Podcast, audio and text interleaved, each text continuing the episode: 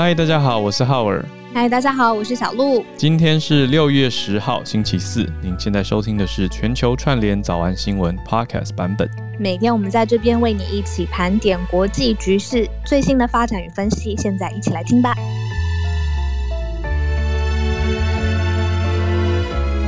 小鹿，你昨天晚上感觉比较安静，没什么活动。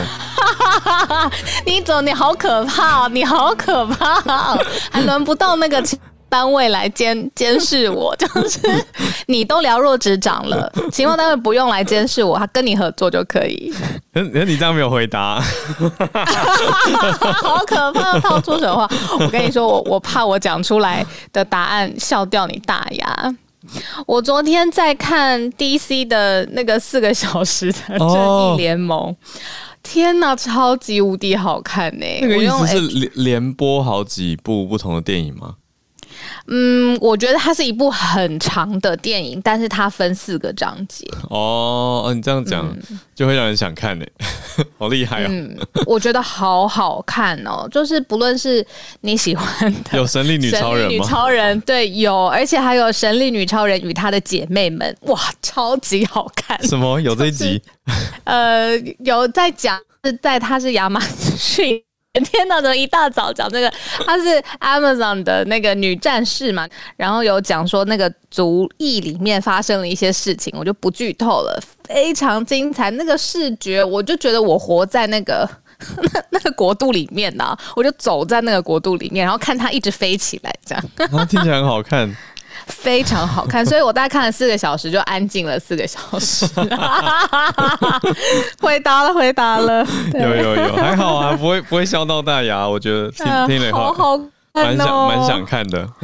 我真的不知道现在的电影拍摄手法可以把一个打斗或者是一个那么魔幻的国度拍的那么真实。嗯、你我很难很难用。文字或者是我现在嘴巴解释，让你感觉就是去看就对了啦。对，你如果有四个小时的话，真的很建议。对，好，少睡四个小时，有了四个小时有了。别 别，没有啦，我再找时间看看，分段看应该也还可以吧。我开赌盘你停不下来，因为我我我那么不迷的，我就是也停不下来，因为太夸张，太好看了。好，你看，拉回我们主题啊，我们会先从也是美国开始讲起。刚刚讲说很会拍电影的这个美国呢，昨天我们跟大家一起提到了国会要跨党派一起来通过的法案嘛，顺利的通过了啊。这个法案叫做 Innovation and Competition Act，创新竞争法。那中国呢就回应了，中国这次的回应呢比较创意一点。好，我们等一下来跟大家讲他回了什么呢？好，我们讲完说创新竞争法，中国有意见嘛？那现在美国另外一个事情，中国不知道有什么意见。美国跟德国的 BNT BioNTech，也就是我们熟知的辉瑞这个疫苗厂商合约准备要签了哦，说要用非盈利的方式买五亿剂的疫苗来捐给上百个国家，在一年内。对啊，这个是什么什么概念？五亿剂可以让两亿五千个人。就得到保护力，嗯，对啊，所以细节等一下我们再跟大家聊一下。这个就是美国的大消息，目前是《纽约时报》掌握到的。嗯，再来看到缅甸的消息，是因为联合国的一位官员啊，联合国的人士跳出来警告说，缅甸如果暴力再不止的话呢，缅甸当地会有更多的人民饿死。那在最后一则，则是全球最宜居城市 （Most Livable Cities）。嗯，今年的排名洗牌了，等一下一起来看一看。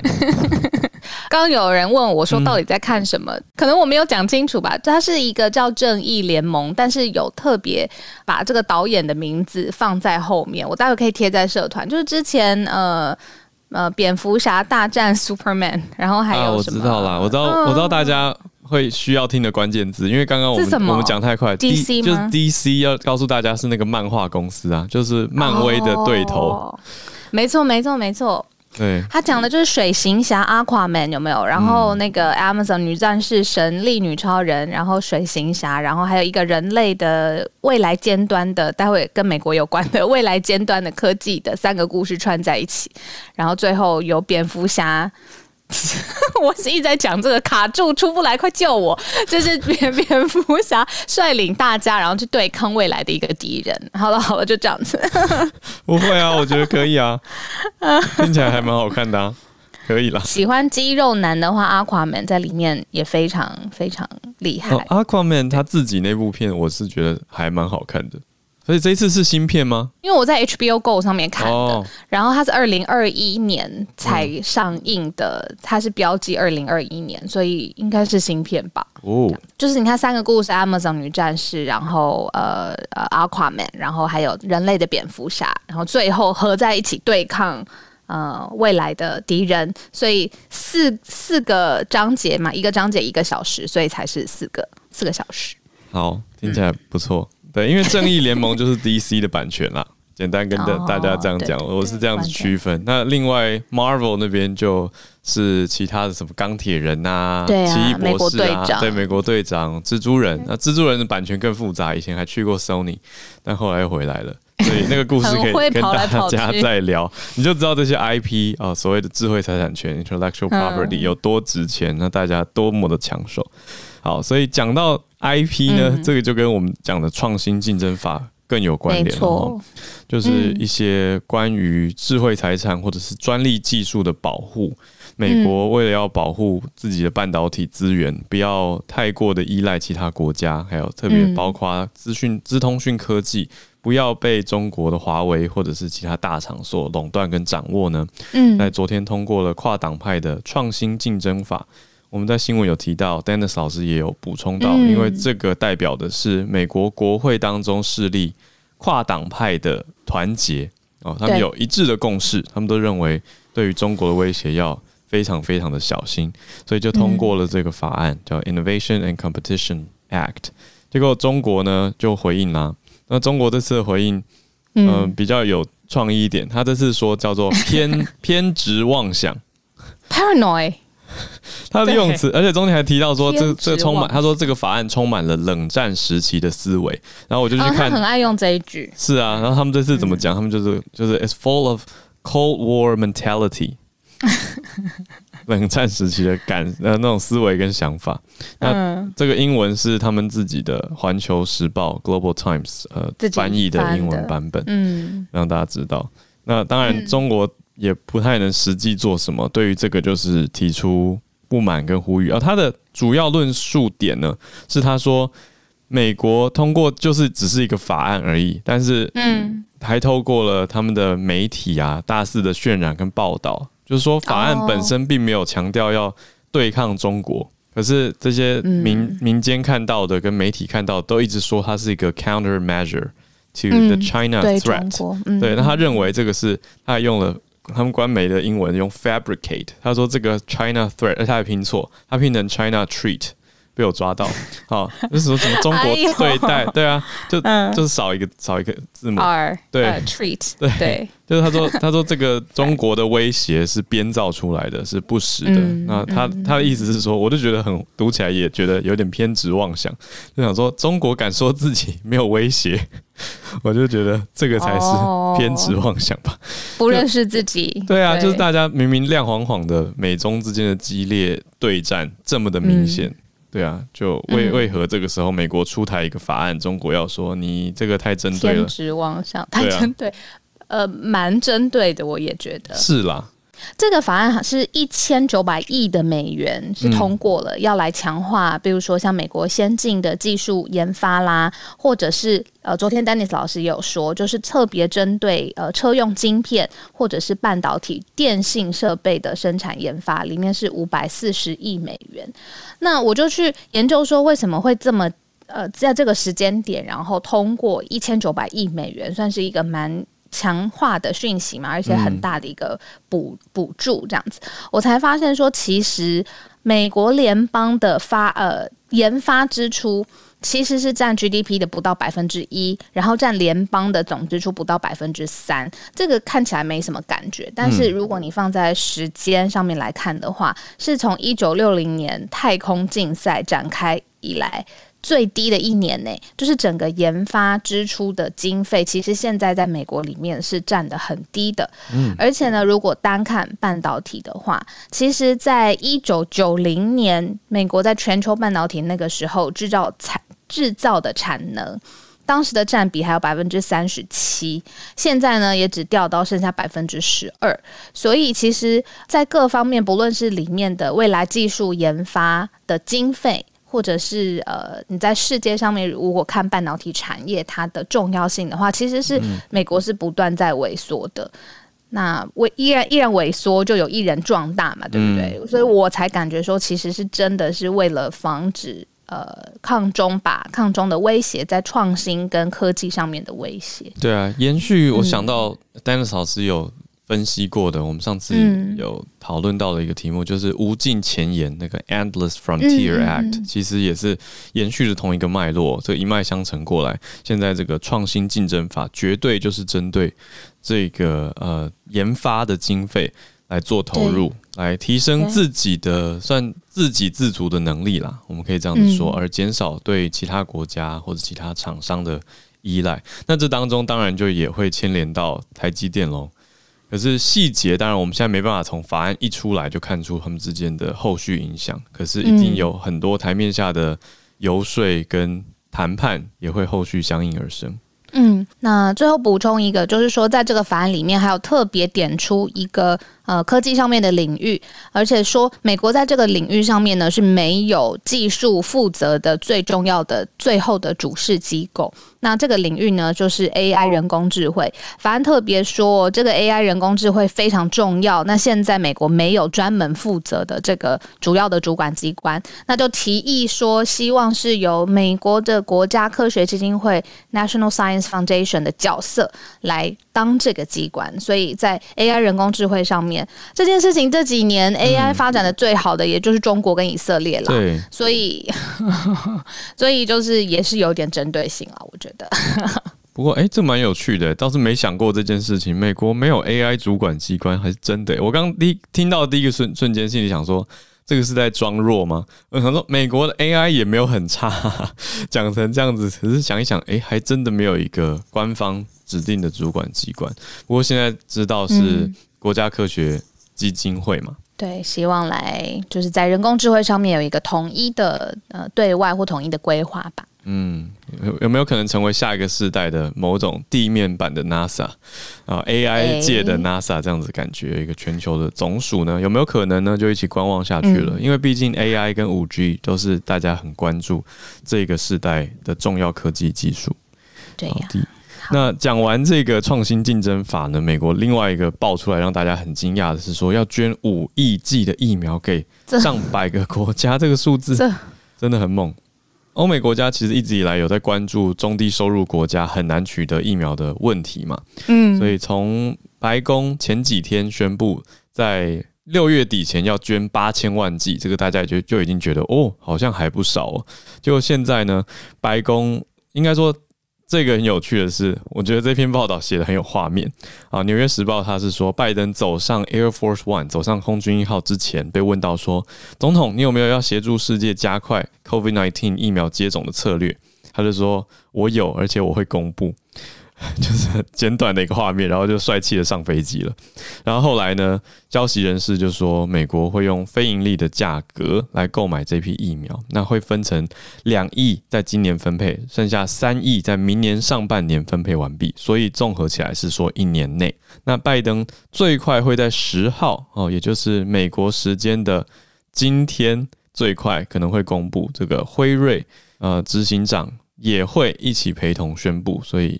消息大致底定了，这个蛮明确的。我觉得有趣的是，我们参照另外一家媒体呢，我看到 Wall Street Journal 是讲到说，有一个白宫的防疫协调官，嗯，原来他们有设置这样子的官员，叫做 Jeff Zients。好，这位呃齐安兹呢，他跟团队的成员在过去一个月在跟辉瑞 BioNTech 的疫苗采购交手，那最后呢，终于谈成了。那这五亿剂的疫苗会透过 COVAX。就是我们讲的，嗯，全球疫苗疫苗全球对取得机制来捐给九十二个中低收入的国家，还有非洲联盟，所以加起来会上百个国家。哦，哇，五亿对啊。而且还是登机之前帅气的，就是讲了一下，我有计划。对，但老师别担心了，但是老师不用看那个拜登的 呃安全什么身体安全检查报告，是不是？感觉很帅气啊，而且胸有成竹。拜登，对，胸有成竹。买，我会分配，我会公布，然后一公布就是五亿这样。对啊，哦，这个对，而且。价格我相信也会让大家蛮好奇的啦。目前只说是用一种 non-profit 或是 not for profit 的价格，非盈利的角度来购买，但是非盈利也不会到超级便宜啊。疫苗毕竟有它的生产成本，所以这个是美国掏国库。然后我现在脑中想起 Dennis 老师讲的讲的话，他的声音。他是说，嗯，交换，他是说一切就是有交换，对，国际现实、国际社会的现实、嗯、就是用交换，大国的策略，对，一种交换。嗯 对，不用不用想象，老师待会就会上来了，好好好，就是每天都会 会。对，老师的声音很迷人，所以在脑海中重播回放一些关键字。是的，对，往后仰天长啸，然后回来说是的。嗯，对。好，那我们讲完两则呢，有点激烈，有一点让人期待或兴奋的新闻之后，来一个比较难过的新闻。可是其实我们从二月一直持续关注到现在哦，就是缅甸的。国内的冲突其实一直很严重，暴力。我们我们早安新闻开播多久，刚好缅甸的事情就多久，就是多久？对呀、啊，对啊，那个到现在没有停，是不是？对，真的是没有停哎、欸。对，怎么会这么长的时间？唉，就是觉得很无奈吧。那嗯，又又想到国际现实这件事了吗？就嗯，我们不是也在节目里面讨论过，说到底大家可以做什么？就会觉得还真的没办法做太多事情，对啊，对。那现在这个新闻又会跃上国际的关注呢？是因为联合国再一次跳出来呼吁啦。联合国的一位官员，对，联合国驻在地的官员，对。他是一个特别专注在人权问题上面的特别调查员，嗯，然后叫 Andrews 吧，然后他在 Twitter 上面自己发了一部呃宣言或者是 statement 吧，他就说，其实现在呃缅甸军事当局。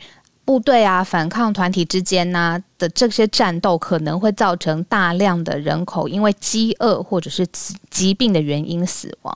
他特别点出的地理位置呢，是在现在缅甸的东部，而且也临近一个泰国的边界。那个地方其实，在军方啊，还有呃当地的武装团体之间，其实有很大的压力跟冲突。那现在冲突升高。那从一开始到现在，应该是有十万个人无家可归。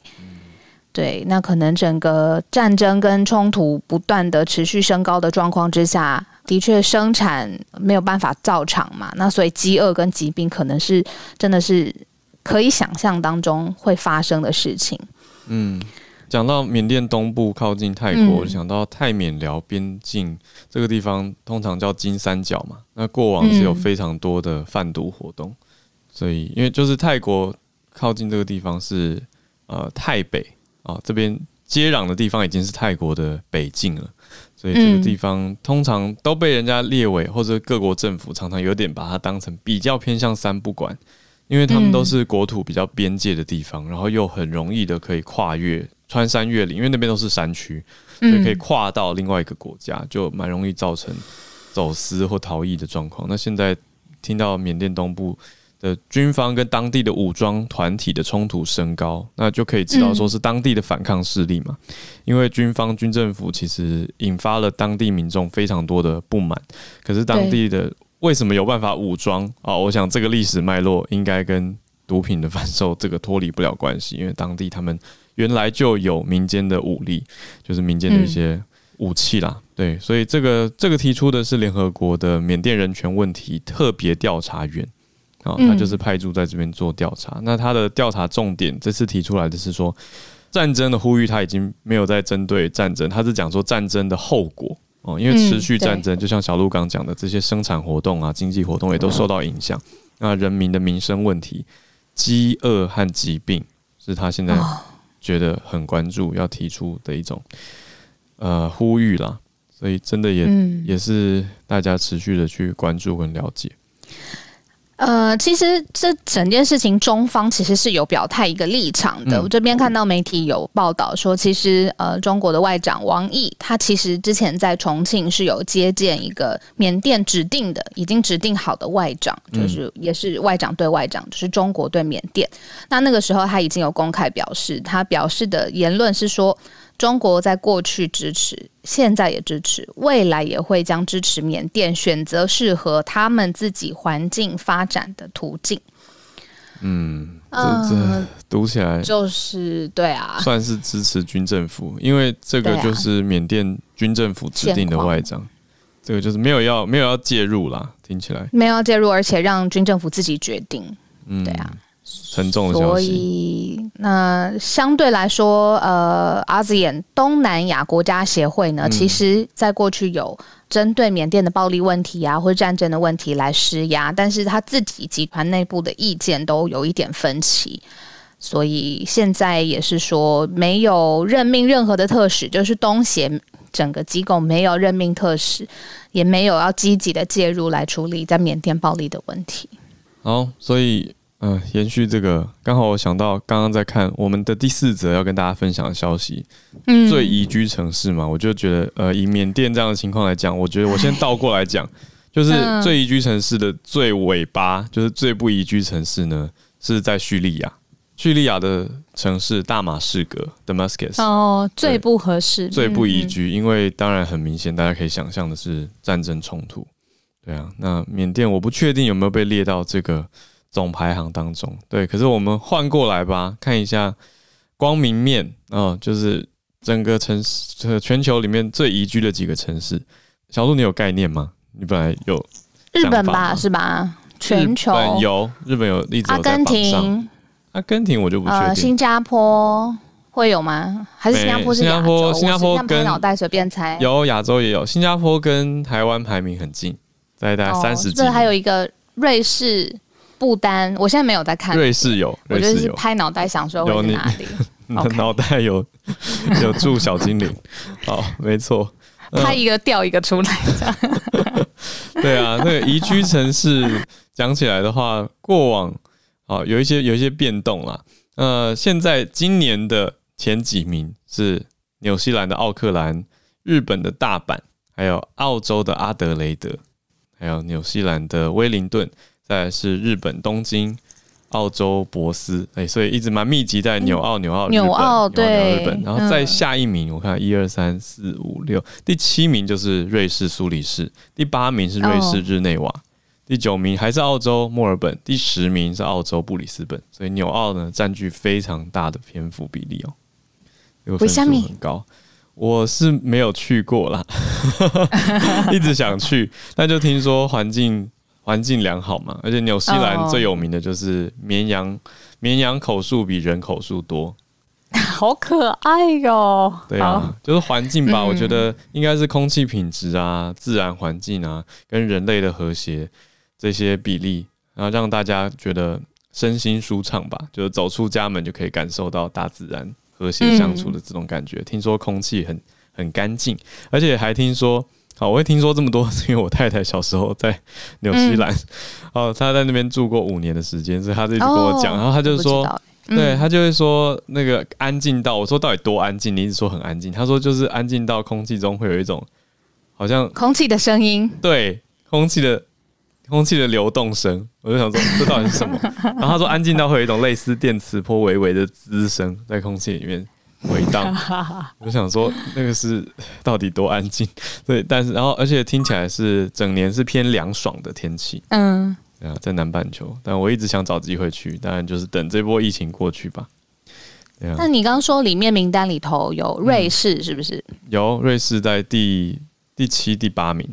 然后，当然，嗯，瑞士其实可能以钟表啊，或是呃巧克力啊这些为主。我记得我前两天，哎。至少天呐，时间有点模糊。反正前几天也看了一部纪录片，就是在讲瑞士的医疗。然后他强调说，瑞士医疗对人的照顾其实是很好的，之外有很多延缓老化或者是回春吗？就是去逆转，嗯、呃，可能基基呃细胞修复啊，就是逆转这个细胞老化的这些新的科技都放在瑞士，有很多的厉害的科学家都在那里。然后很惊人的事情是呢，在瑞士其实有一个超级大，可能好几栋建筑物合在一起的，已经世界级排名的度假村。它是一个饭店，但是呢，这个饭店就是主打你进来，你可以有最好的水疗，然后最好的饮食，然后有最好。先进的医疗团队帮助你延延缓老化，这个程度是呢，光是住在这个瑞士的这个医疗村里头，嗯，度假型饭店驻点在那边的医事人员就一百九十九位，嗯。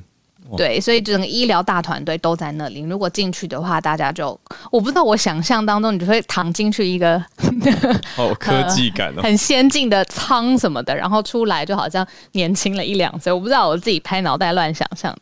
然后我是透过那个纪录片才发现说，哦，瑞士的医疗，尤其是在延缓老化的医疗上，其实也是很很很先进的 state of art 这样子。对啊，我。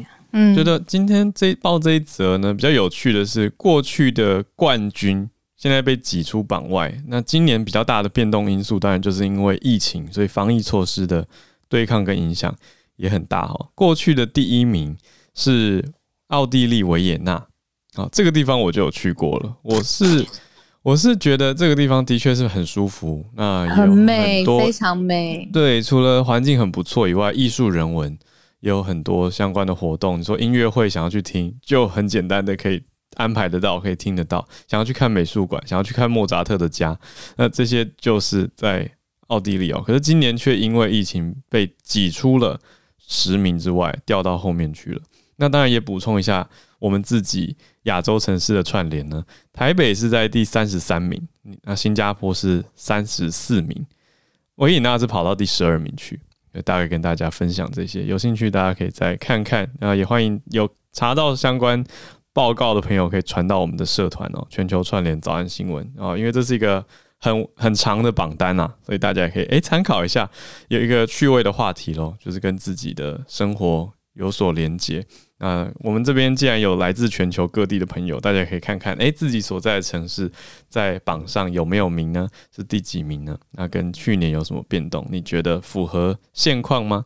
欢迎到我们的社团来跟大家聊一聊这件事情。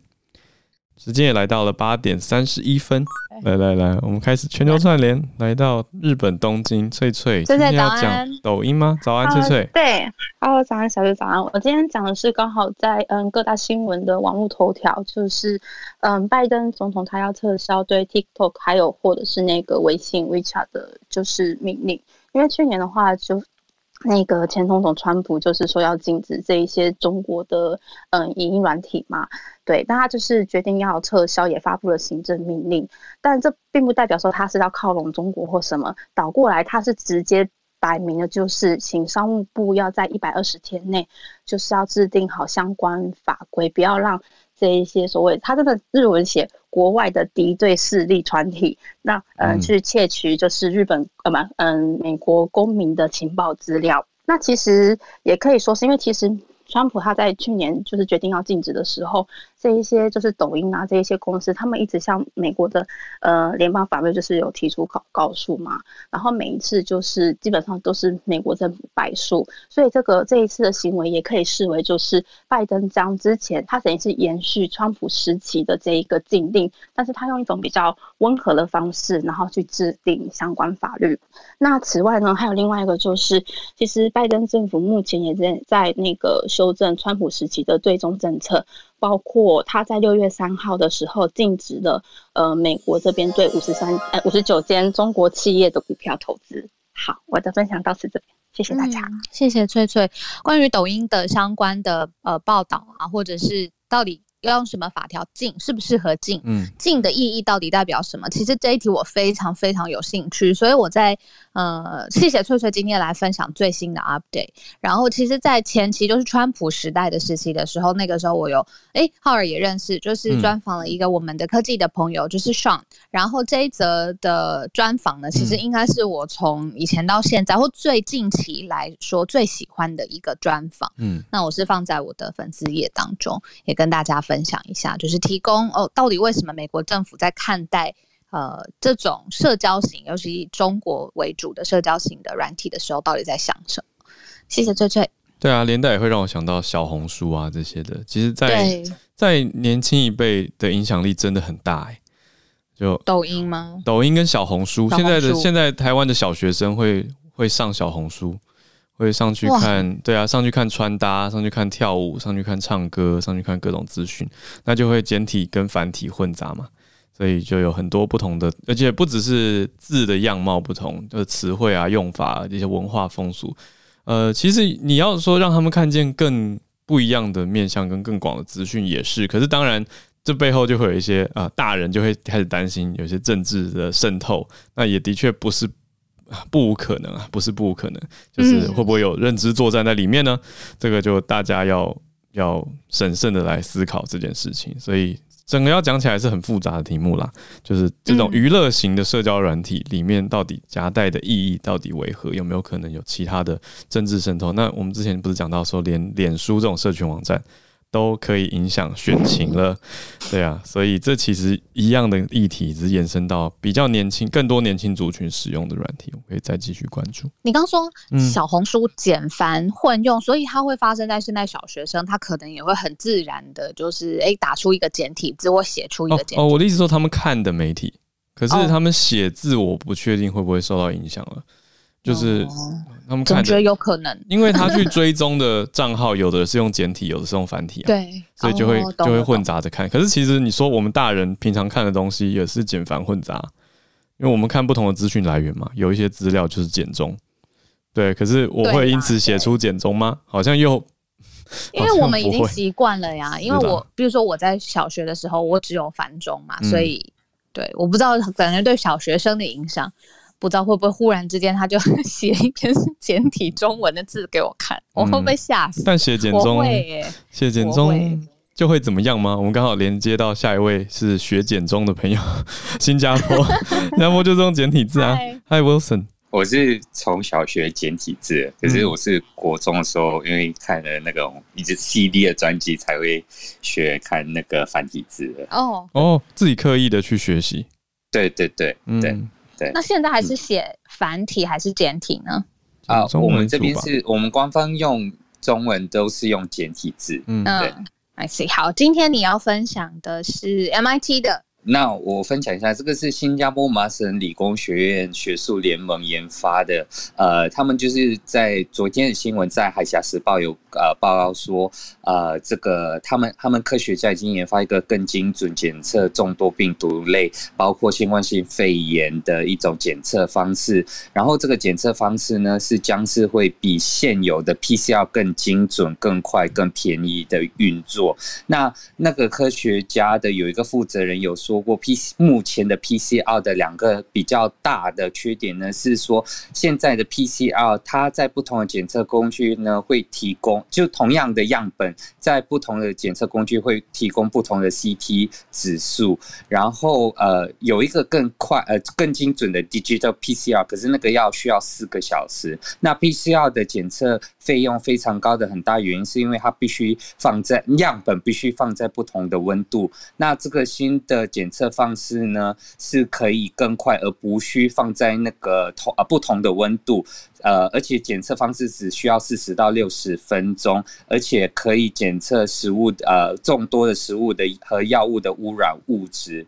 他们觉得就是以以初期的疫情的话，你可以就是以呃 PCR 的这个方式检测比较适合断定说到底有个人呃要呃有没有感染，可是这个。检测的方式呢，是可以有助于新加坡迈入新的状态，更精准的检测样本的那个病毒量。然后他们现在就是在与新加坡卫生局跟卫生科学局呃申请那个核准，然后再跟 startup 那边呢看如何怎么样大量生产以及商业化。哇，wow, 这个是很大的突破消息耶！我也正在看《海峡时报》在报道，这个叫做 Radica，对不对？他说这个叫做 Radica Method，那个。那个方式是叫 Redica 方式，然后它有在那个，嗯、就是如果你们是在那个呃 specialty 的话，是在那个同行啊、呃、评审刊 Biomaterial 的五月刊登。哦，了解。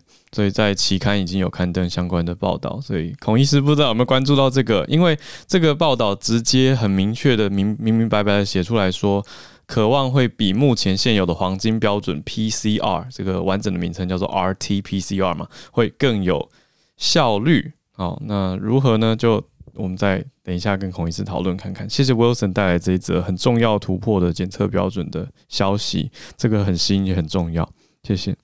那我们下一位连线到 Ed。呃，我现在是在日本。是。好，我现在想，我想分享的是关于童声可可毕业这件事。童声可可他是属于 Hololive 旗下的一一位 VTuber。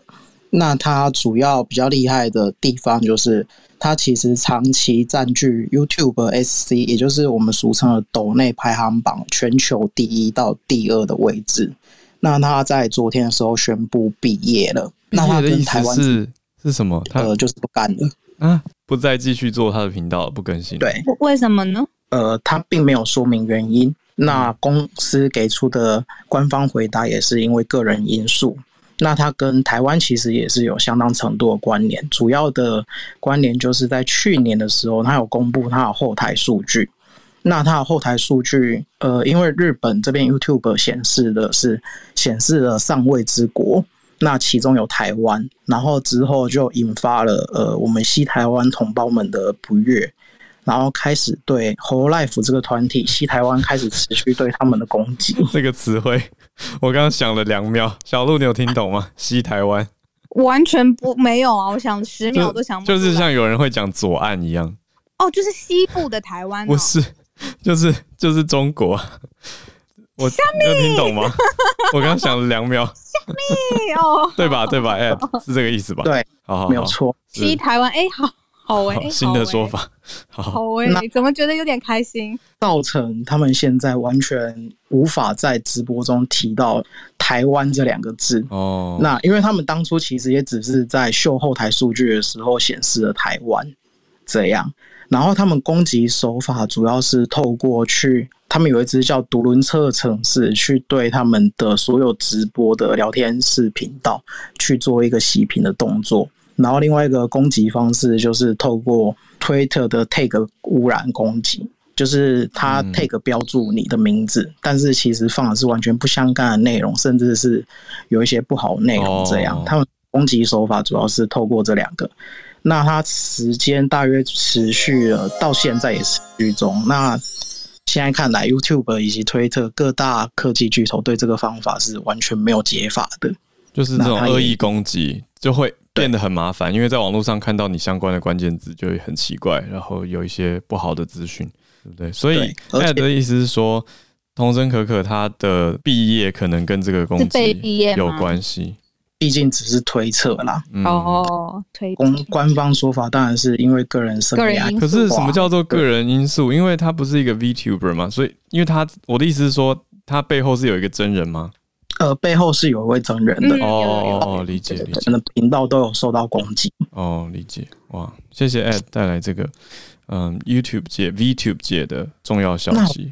问一件事就是，我想知道科技巨头对这种洗屏的方式，目前看来实际上是完全没有办法反制。嗯、目前我我所知道是他们会写一些程式、嗯，比如说在 AI 里面去去教。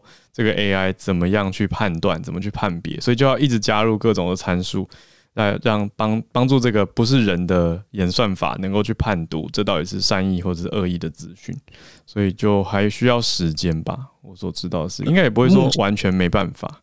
目前看来，还是人工的去禁止这些恶意洗屏的账号才是唯一的解法，其他的方法都不太好用，可能是不够快。因为像脸书的话，其实有在挡所谓假账号哦，可是就就是还是会有一些假账号冒出来，就是因为可能没办法完全的容易啦，嗯，没办法完全的根除。好，我们先继续往下串联，这是一个新的认知。那我们连线到在美国的香港朋友 Johnny，今天是在香港跟大家串联哦，最近回来，对，然后。最近是这个反修例运动的两周年。那相比于上一年有很大规模的纪念活动，今年在国安法还有在香港有限聚令了哈，这样的一个限制下面，就大家就很难出来再有大规模的集会。那但是就是说，今天还有本地的一些新的组织，还有区议员，就是说要搞一些街站，还有展览来展示和当时反修例运动有关的物品。那包括一些急救的用品啊，还有一些当时用来抗争的物品。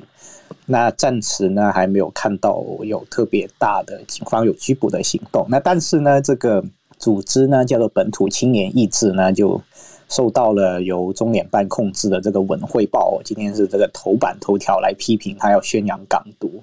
但是就是说，呃，其实大家也没有没有忘记这件事情哦，依然有一些零星的这样的一些纪念活动在进行。嗯，那也有市民呢是带着一些呃这个。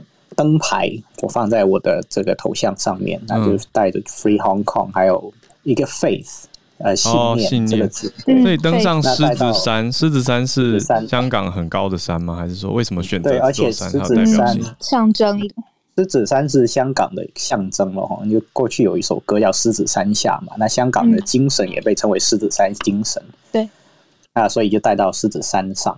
那另外还有还有网友有空有号召说要六月十二号要进行一个集会，那警方也是严阵以待哈。那香港零一有统计到，就是说从啊二零一九年的所谓的六月九号开始到今年的四月份哈，哦不好意思，我再很快讲完这这一个数据，警方一共拘捕了一万零两百六十人，那其中有两千六百人是已经监控了。七百五十人是涉及暴动罪的，那可能是香港历史上最大规模的一个逮捕啊，这种检对逮捕和监控的。嗯、谢谢，谢谢。嗯，刚才张毅说的是。其实是在一九年爆发的一个反对逃犯条例的修订法案。那个时候，呃，这个法案公布了之后呢，呃，只要是违法的人呢，其实可以被送去中国大陆来进行呃各式各样的呃审判啊、判刑啊，或者是引渡。那当时的这个反对逃犯条例呢爆发之后呢，从一九年三月十五号。就开始爆发非常非常大规模的社会运动啊、抗议啊、万人上街等等。那是六月九号就开始进行了大规模的呃逮捕。那所以到现在，就是刚刚张毅说的是一万零两百个人被捕，算是历史上最大的。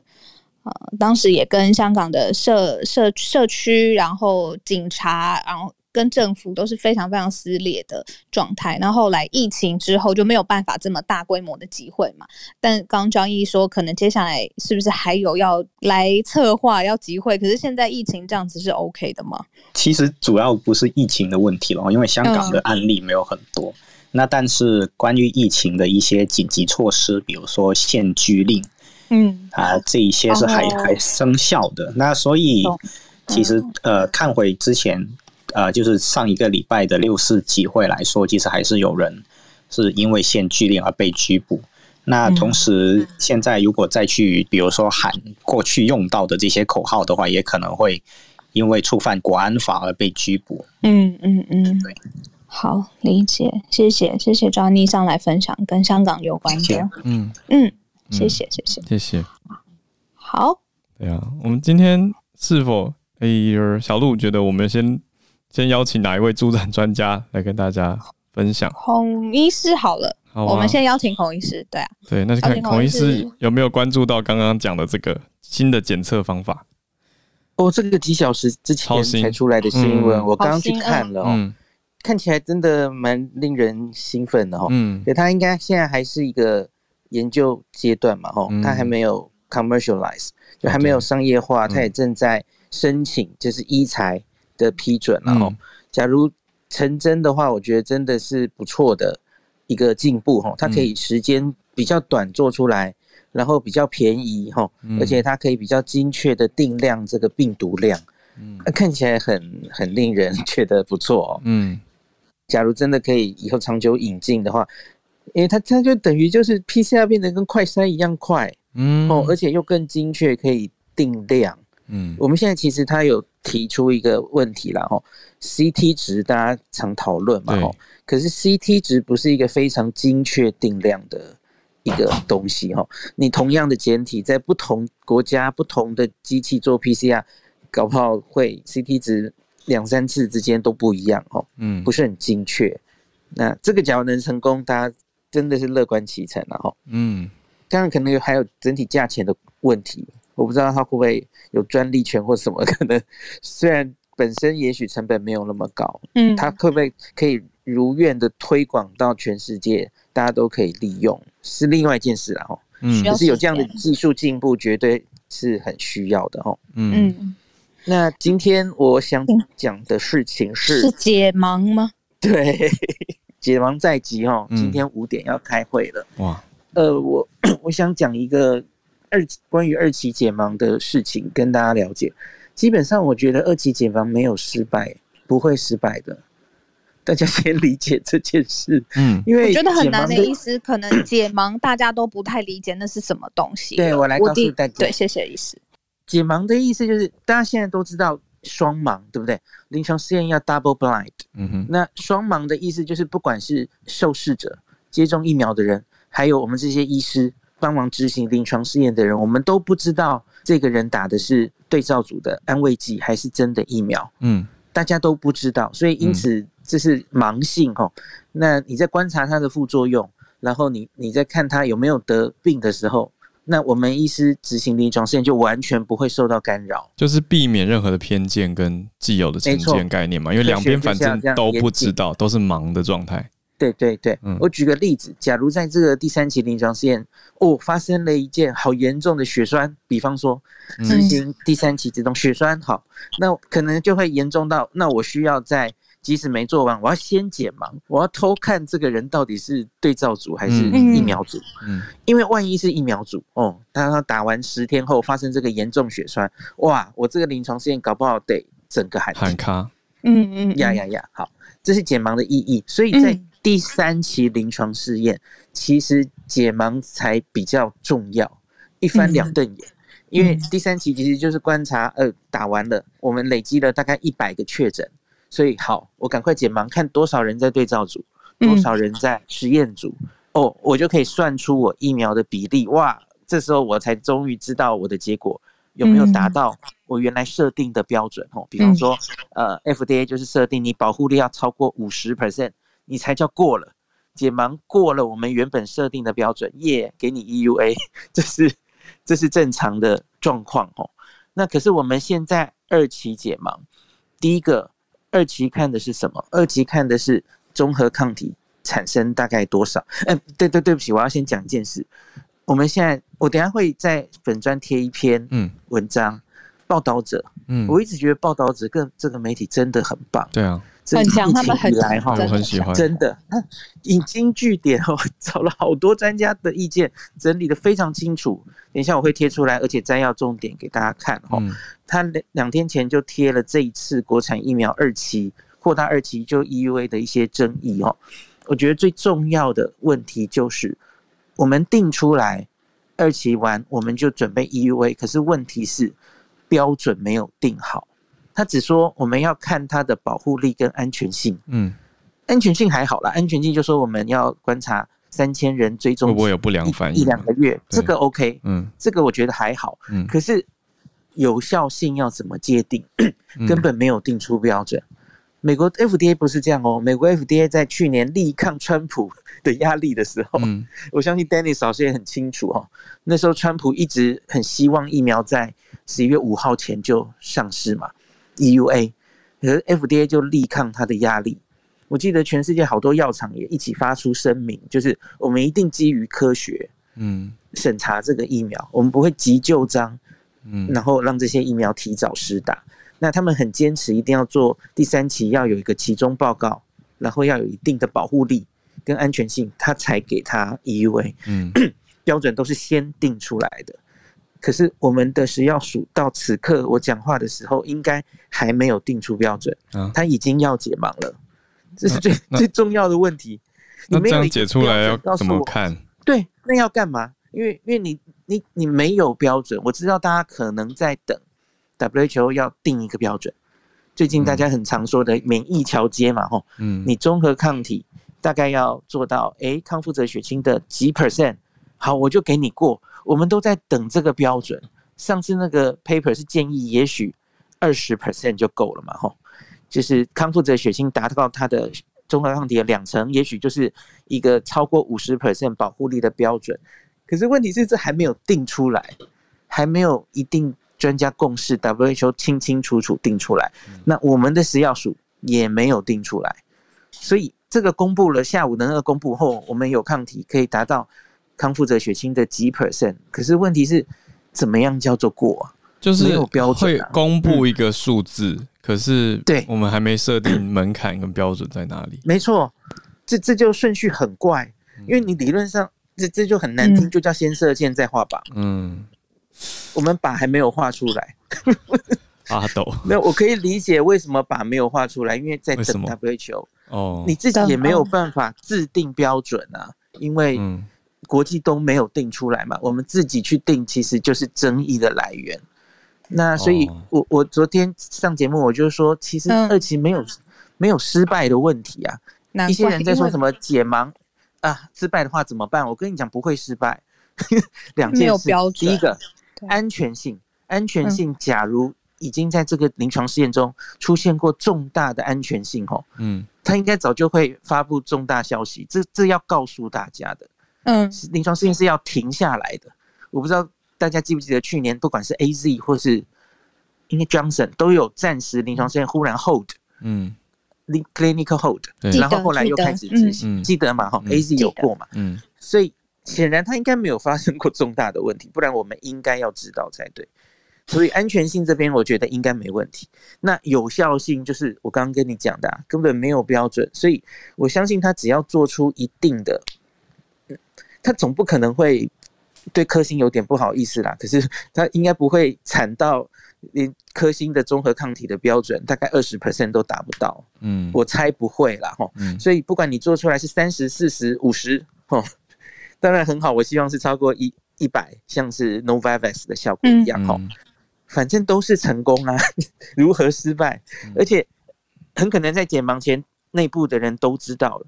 因为你要去验综合抗体嘛，嗯，这里我不是很确定啊，我不知道他们到底会不会内部其实已经知道，因为现在是七比一收案，吼，那个七就是八分之七是打疫苗的，八分之一是是对照组哦。那你现在这这大概几周就在验综合抗体嘛，或是其他的抗体，你在实验室应该已经会验出，哎，这些人有综合抗体。有些人综合抗体很高，那废话，一是打疫苗的人一定是就会高起来嘛？这不需要解盲你就看得出来啊。嗯，对，小鹿可不可以懂懂我的意思？因为你内部假如已经看到了这些抗体的结果，嗯、不用解盲你就知道啊，我大概成功了，可以理解，我大概做出了。对，那为什么在现在一定要呃公布这个二期解盲的结果呀？这个时间压力点是怎么来的？哎、欸，不是不是，他他其实本来就是这个时候就做完了，已、嗯、已经做完了，本来就就就要公布，这也有点像是做完就要公布就对了。时间期中报告，这可以说我们的第二期的期中报告，因为目前是打完针追踪，哎、欸，一个还有两个月，时间点已经到了，嗯，嗯，然后我们的食药署其实就是想要依据这个二期的结果。来讨论决定要不要给他 EUA。嗯，哦，懂了，就是本来就设定的时程，就跟美国 FDA 当时设定的时程是一样的哦。就是第三期有一个期中报告的时候，嗯，然后来审查，你你你厂商就可以送件了，我来帮你审查这样子。他设了最低的标准，哦，那你一定要过怎么样的门槛，那我会给你过。那他们规则有先写好，那我们就是写的很 rough。我们就说要看你的有效性多少，可是没有人知道要怎么看。懂了，懂。医生，那我在想啊，然后如果今天公布之后啊，虽然有效性没有规定说明确一定要多少，他才会给你 EUA 嘛，但是我们眼尖的网友以及民呃高手在民间，是不是就会拿去跟其他国家来比较，然后来说，那那这样子怎么可以，或者是哇，竟然这么好，就是都有可能嘛，对不对？都有可能。那我自己觉得应该是不至于，因、嗯、因为我们可以先看他第一期其实已经公布了，第一期就很少人数，然后有做出一定的综合抗体，那个结果其实还不错，所以预想应该只看综合抗体，大概不会差到哪里去了。嗯，所以我想应该效果应该会是正面的。可是接下来的争议是解盲完了，然后呢？因为综合抗体未必能完全保证，那你是真的有保护力的。嗯、这件事就是现在大家 WHO 正在开会、正在争议的所在。嗯，对，所以就是要等 WHO 的标准啊。好像对结论似乎是这样子。那他们有在讨论，是不是要用医师刚讲的免疫桥接 （immunobridging） 的研究来取代三期临床试验的可能性？可是也只是提出一个可能性，最终还是要等 WHO 公布。没错，嗯，那陈建仁副总统是说六月底好像还会再开会继续讨论，嗯，就希望能有一个结论这样子。WHO 假如定出来是为大家解套不只是为高端联亚了，是对全世界努力做新冠疫苗的这些厂商，对啊，近两百家耶，就为大家都解套有一个标准，对对，嗯嗯，对重要标准。好，谢谢孔医师今天带来的公共卫生卫教时间，对，没错，科普小教室学到很多，好重要哦，对啊，谢谢。孔医师今天是变孔老师了，那 Dennis 老师，孔老师，先接到 Dennis 老师。刚刚听孔医师讲，就是想他也也 cue 到我讲到川普去年，对啊，跟大家回顾一下，川普去年真的很夸张，就是施压 FDA，用尽了各种的办法，嗯、甚至是公开讲说 FDA 这一群人就是被 Deep State，就是这个深深这个什么叫做暗黑什么国家的 Deep State，深层政府所操控，故意来这个阻阻挠他的这个呃。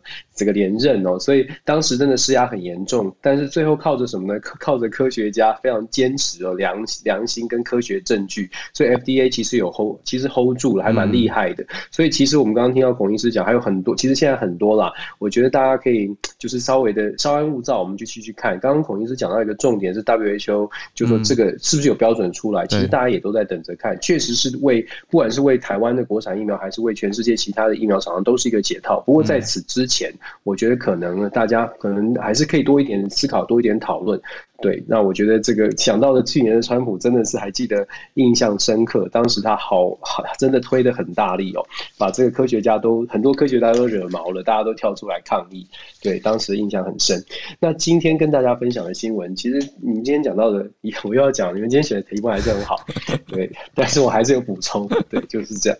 那对今天确实确实延续我们昨天的这个创新竞争法，它是一个抗中或者是整个治中制衡中国的一个大的。法案包山包海，它的目的是非常的明显的。那我们今天看到了，还包括了相相关的，像是 TikTok 的解禁。刚刚有呃素素素好像有分享哦，关于 TikTok 的事情，确实 TikTok 这个事情，会大家会觉得说，哎，是不是变对中国比较友善啊？其实不是。我们在看川普跟拜登，大家稍微做个比较，大家会不会发现，其实，在抗中或者是制衡中国的方向上面是很接近的？也就是说，拜登跟川普双方都对中国是强硬的。以前预测的拜登可能比较软弱，并没有哦。可是双方的做法上面很大的差别是，拜登是呢，我就是不高兴，我就是要进，我就是要。我就是要加关税，我就是把你关掉，我就是说你不可以来。那实行的细则呢？没有人知道，他就是我不高兴，我就是觉得川中国是坏蛋哦。可是你看川拜登，拜登呢这个老先生，他的做法就不一样。你有没有发现，拜登一直叫他的下面的人说九十天报告、一百二十天报告，每一个新闻大概你都会听到他叫下面的国务院呢交几天之内交一个报告出来。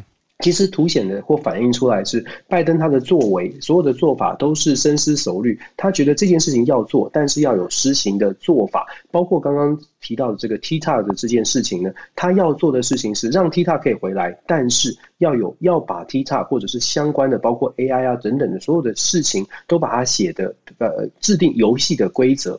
拜登强调的是游戏规则，把游戏规则架好，而且是美国制定游戏规则，这才是重点哦。拜登。的真的最强的地方，或者是他最聪明的地方，在于他知道游戏规则是大家可以接受的，而这个游戏规则必须由美国来设立。那这样子的话呢，美国就可以永保优势哦。这是拜登为什么在很多的事情上，我们可以看到拜登一步一步的往前推。我跟大家稍微回顾一下最近这一段时间哦，如果大家回记得的话，其实拜登跟习近平。拜登对中国的手手法呢？我不知道大家有没有注意到这几天，尤其在准备要去欧盟、准备要打怪的打进入大魔王关的时候，手出来的消息越来越强悍了，越来越硬了。为什么呢？我可以跟大家说，二月份的时候，如果大家回顾新闻，二月二月十号左右，拜登就跟习近平通了两个小时的电话。当时在通话之后，美国媒体报道报道了非常多的内容哦，讲到双方有一些旗舰，可是有一件事情没有讲。这件事情是拜登在跟习近平这对这个对话当中呢，其实习近平就已经很应该是说让拜登很不爽的是，习近平讲到了。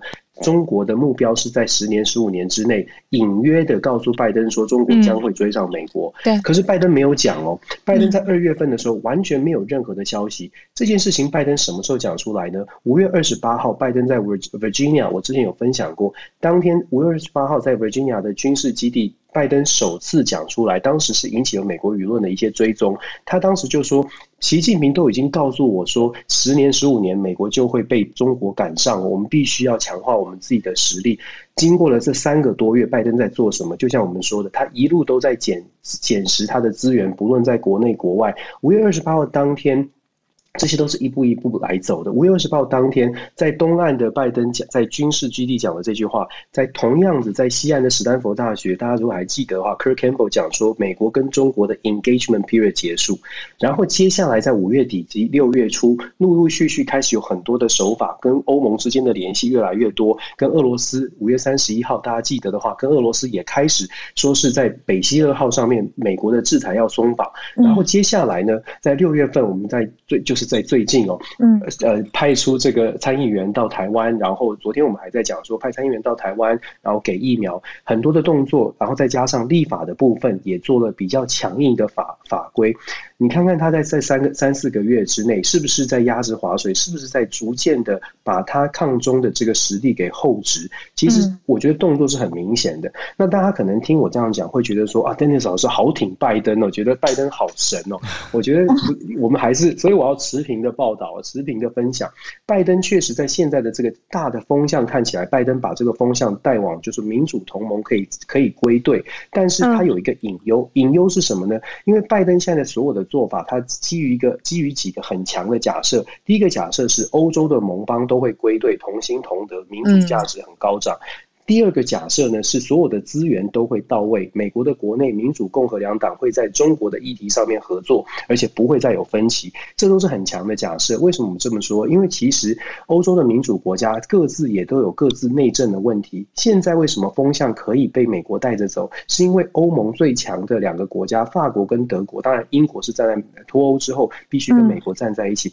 法国跟德国现在各自遇到了国内可能要选举的问题哦，尤其是梅克尔本来是很积极主张欧洲应该要务实的跟中国保持连结，但是梅克尔现在要卸任了，所以德国现在也不确定自己也本身也不确定是不是是不是能够独自的就撑起欧盟继续要跟中国靠近的这个这个主这个旗帜，所以现在的欧盟呢就比较像是愿意跟美国靠在一起，再加上美国释出非常的好非常多的好处，包括了一百八十亿的关税的减免。包括了现在美国又说服了今天的新闻，大家刚刚在讲的，美国又投入了五亿，而且要一个，而且跟欧盟呢好像合作，欧盟也决定捐十亿哦。基本上在做的事情呢，大家如果看新闻就会发现，这些疫苗捐到哪里？开发中国家，开发中国家是哪？是谁在努力在打通的？打打通关系的？中国跟俄罗斯。嗯中国跟俄罗斯在过去这几个月以来呢，在疫苗疫苗战上面哦，他们积极的送疫苗，呃，至少号称要送出的疫苗大概是俄罗斯要送三亿剂，中国呢是在五月二十号的时候宣布，他会捐对非洲的这些国家有四十个国家捐出，各国都会捐出上百万剂的疫苗，而且还还在宣这个宣布的当天去讲说讲讲了一句讲了一段话，嗯他讲什么？他讲说中国对外捐助疫苗完全都是利他主义，完全是希望可以帮助别人，就算中国本身还没打完，他们也愿意捐助，不像有的国家都是要先把自己顾好再来考。考虑别人哦，又在弄这样的做法，嗯，基本上就是这样，就这样的做法是不对的。中国是这样说的。那你看，拜登在十几天之后确定了自己手上有资源，而且确定好像跟呃欧盟国家也开始谈的差不多了。